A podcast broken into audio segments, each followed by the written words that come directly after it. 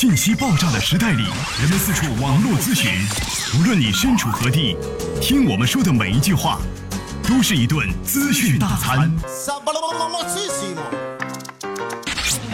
着力给你公信力，服务并呵护你爱车的每一个部件。刘刚，刘刚，刘刚说车，愿做一把尺度，精确的为您测量出一辆车的真正价值。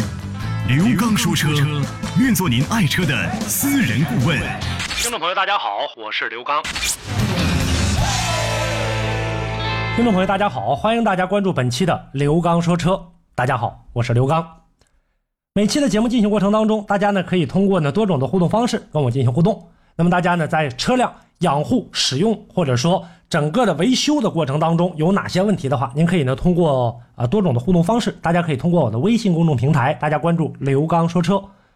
同时呢，大家也可以登录网站三 w 点刘刚说车点 com，在那上面呢将会有更多的互动交流的信息。接下来的时间呢，咱们就开启今天的刘刚说车。今天的节目当中呢，我们想跟大家呢共同来聊一聊呢关于汽车里面的发动机，发动机的这样的一个材质啊，铁的铸铁发动机和铝制发动机，它们在整个使用的过程当中都有哪些呢？这个呃区别。说到发动机来讲呢，现在在我们市面上呢，应该说，呃，很多朋友在买车的时候都是非常关注的。这台车呢有哪些呢？这个啊性能有能有多好的一个表现？但是大家几乎很少去关注呢这台车发动机的这样的一个材质。所以说呢。发动机在我们整个的这样的一个汽场呃汽车市场运营当中，那么大家呢关注度比较高，但是呢究其里面更深层次的东西，大家呢似乎呢对它并不是特别的了解。但是呢，大家一说到这个材质，大家肯定会说到有铸铁的，还有铝的，而且现在呢主流的趋势呢都是这种铝制发动机。那么咱们既然知道有这两种材料，呃这两种发动机它的这样的一个优缺点在哪儿呢？所以呢，咱们在今天节目当中跟大家说一说。其实现在来讲的话呢，呃，我们大家都觉得说，过去的这个车型啊，一般都用的是铸铁的比较多。那个时候呢，大家也不会去关注啊，说这个呃发动机的这样的一个材质是什么的。但是现在呢，随着这个汽车工业的这样的不断的发展，现在来看呢，大家在整个买车的时候，在这一点上呢，呃，会有一些关注。而且在关注的过程当中，大家都知道说啊，有铁的有铝的，而且销售顾问经常会给你介绍，咱们是全铝发动机。其实啊，我们在整个的这个使用的过程当中，大家呢认为说全铝发动机相对来说呢，呃是比较有这种高科技、高技术的。还有呢，我们在整个的这个四 S 店啊，就问这个全铝发动机的时候，销售顾问呢也不会跟你说更多的，他只能是跟你说呢，全铝发动机可以呢有一个呃更轻的这样的一个车身，减轻车重。那这个时候呢，你的车将会更加省油。还有一个问题呢，就是。铝的这种发动机，它的这个散热性能啊比较好，所以说在这两点上一般说的比较多一些。那么咱们今天呢，在节目当中呢，跟大家呢也更详细的来介绍介绍这个铸铁还有全铝。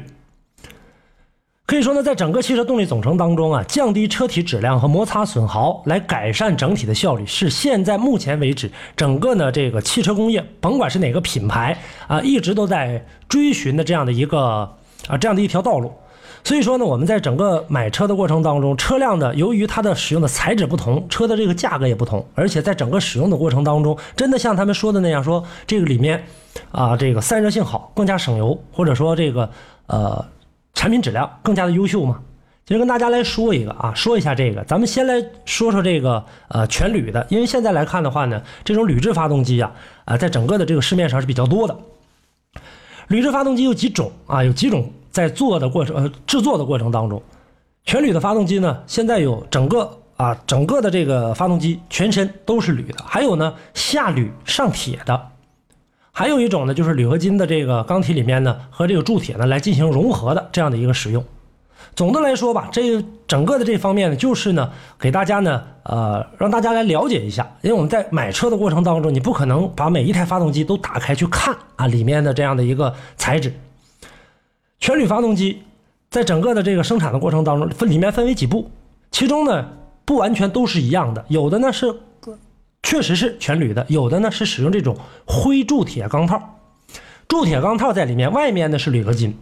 那么在这个过程当中呢，它的这样的一个热传导性上，可能呢就会呢在物理特性上妨碍它的一个啊最佳的燃烧所需要的一个活塞效率和内径温度。那这个过程当中，也就是我们所说到的，说即使是全铝的啊，它也不见得说这个动力有多好，或者说这个油耗有多减轻。当然，这个呢是比较早的一个工艺。那么像现在我们大家买到的这个车，时下买到这个车，一般情况下使用的是什么呢？叫热喷涂钢筒。听好，热喷涂。这热喷涂里面又分很多种啊，有这种等离子喷涂的，还有呢这种利用了这种呃这个啊钢孔温度啊这钢孔的这样的一个设计，带有钢孔设计的这样的一个呃铸铁的钢筒钢套都有这种。那么咱们先来说说这个热喷涂的，我们呢。原来跟大家在节目当中讲过，说我们发动机在这个机器里面除碳的时候，我跟大家说，我说强酸啊容易呢这个去掉积碳，但是也容易破坏发动机缸体。我为什么这么说？今天跟大家呢就在这事儿上体现出来。这上面有一层呢耐磨的涂层，啊叫热喷涂，热喷涂钢筒。你如果说把这个强酸拿进去之后，这里面呢有几种创新的工艺，像什么等离子啊、高速熔焊呐，还有呢这个 PTWA 的这种呃工艺啊，使这种钢离子在铝合金钢体上形成一个涂层。喷涂了这个涂层之后，铝合金钢体呢就形成了是一个一体式的钢体，不会因为像过去什么那个铸铁的钢呃这个钢套子直接塞到这个全铝发动机里，不是这样的了。现在这个比较呃流行的这样的一个趋势的，所以说我们跟大家来说这个。用这种呢热喷涂的钢筒呢取代那种呢铸铁的钢套，它可以呢确实减少发动机的这样的一个总体重量，而且增加它的耐磨性，并且降低能耗。还有一种呢，就这种热喷涂涂层的钢套呢，比铸铁的那种呢还有优势呢，说在发动机的质量上，根据钢体上的这个几何结构经过改善之后啊，然后呢把这个呃散热孔包围在钢套中间，然后再跟铝制呢进行这样的一个贴合。这个时候还能起到一个很好的一个散热效果，所以说这又是一种情况。这是呢这个全铝发动机目前来讲的话呢，呃，工艺上的在不断的这样的一个提升。那么铸铁的呢，咱们就不用跟大家多说了。这里面的话呢，采用的基本上都是这种铁制的这样的一些发动机了。相比于呢这个传统的这种全铝发动机或者说这种铸铁发动机，并存来看的话。铸铁发动机的缸体虽然说散热能力稍差，没有全铝发动机表现的好，但是它的负荷能力更强。通俗的语言。如果您在养车、用车、选车、修车等方面遇到了哪些困惑，欢迎大家跟我进行沟通交流。独特的视角。互动的方式：微信号码“汽车刘刚”的全部拼音。讲车修车十二年，国家二手车高级资格评估师，专业汽车节目主持人刘刚带您走进汽车的世界，通过您的描述，现场为您诊断您爱车的故障所在。刘刚说车，开启您全新的汽车生活。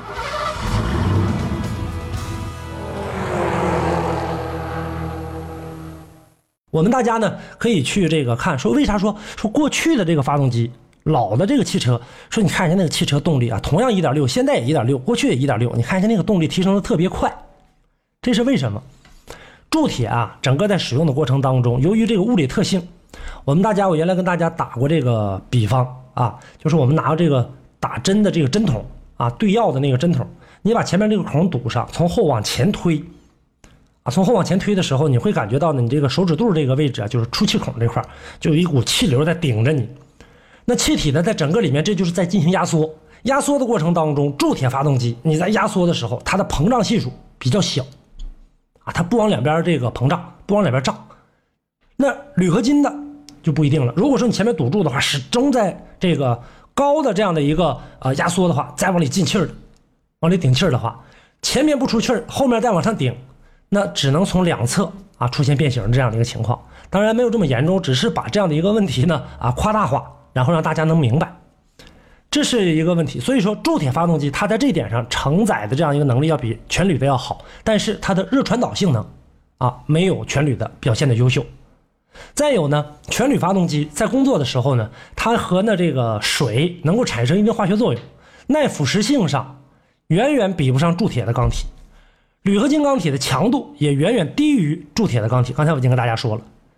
所以说呢，基本上所有涡轮增压发动机一般习惯用铸铁的这个钢体，即使不是铸铁钢体，但是它习惯用铸铁的钢套，啊，所以说在这一点上来看的话，铸铁钢体比铝合金钢体还有一个好处，就是它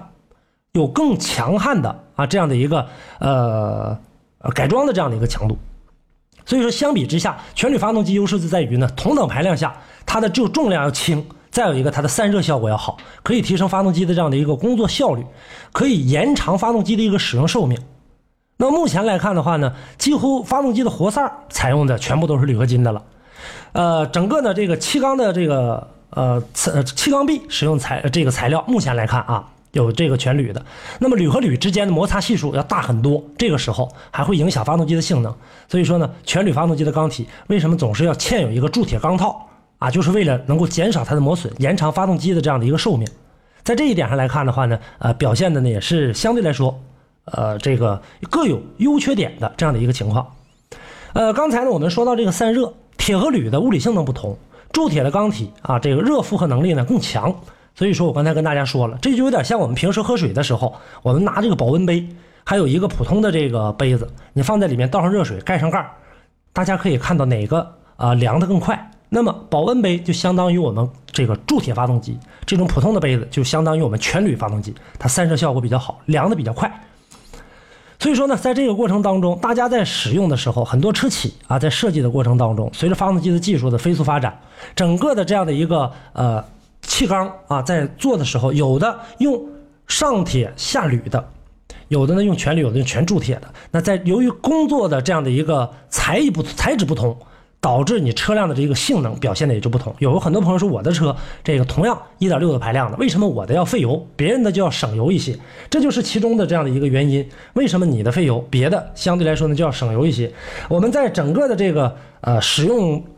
整个的这样的一个材料费上，就是我们说的这个，呃，使用的这个加工费用上，铸铁的相对来说要更低一些。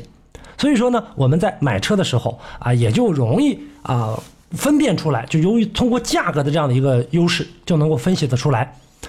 在整个的这个铝的。金属的过程当中，刚才我跟大家说了，不耐腐蚀，还有一个呢，就是金属膨胀带来的问题。所以说，现在很多的车型，大家看到了，说现在的车怎么发动机不如原来的这个扛开了，没有原来的这个呃质量好了，用着用着就坏了。在这个过程当中啊，总总结一下，就是铝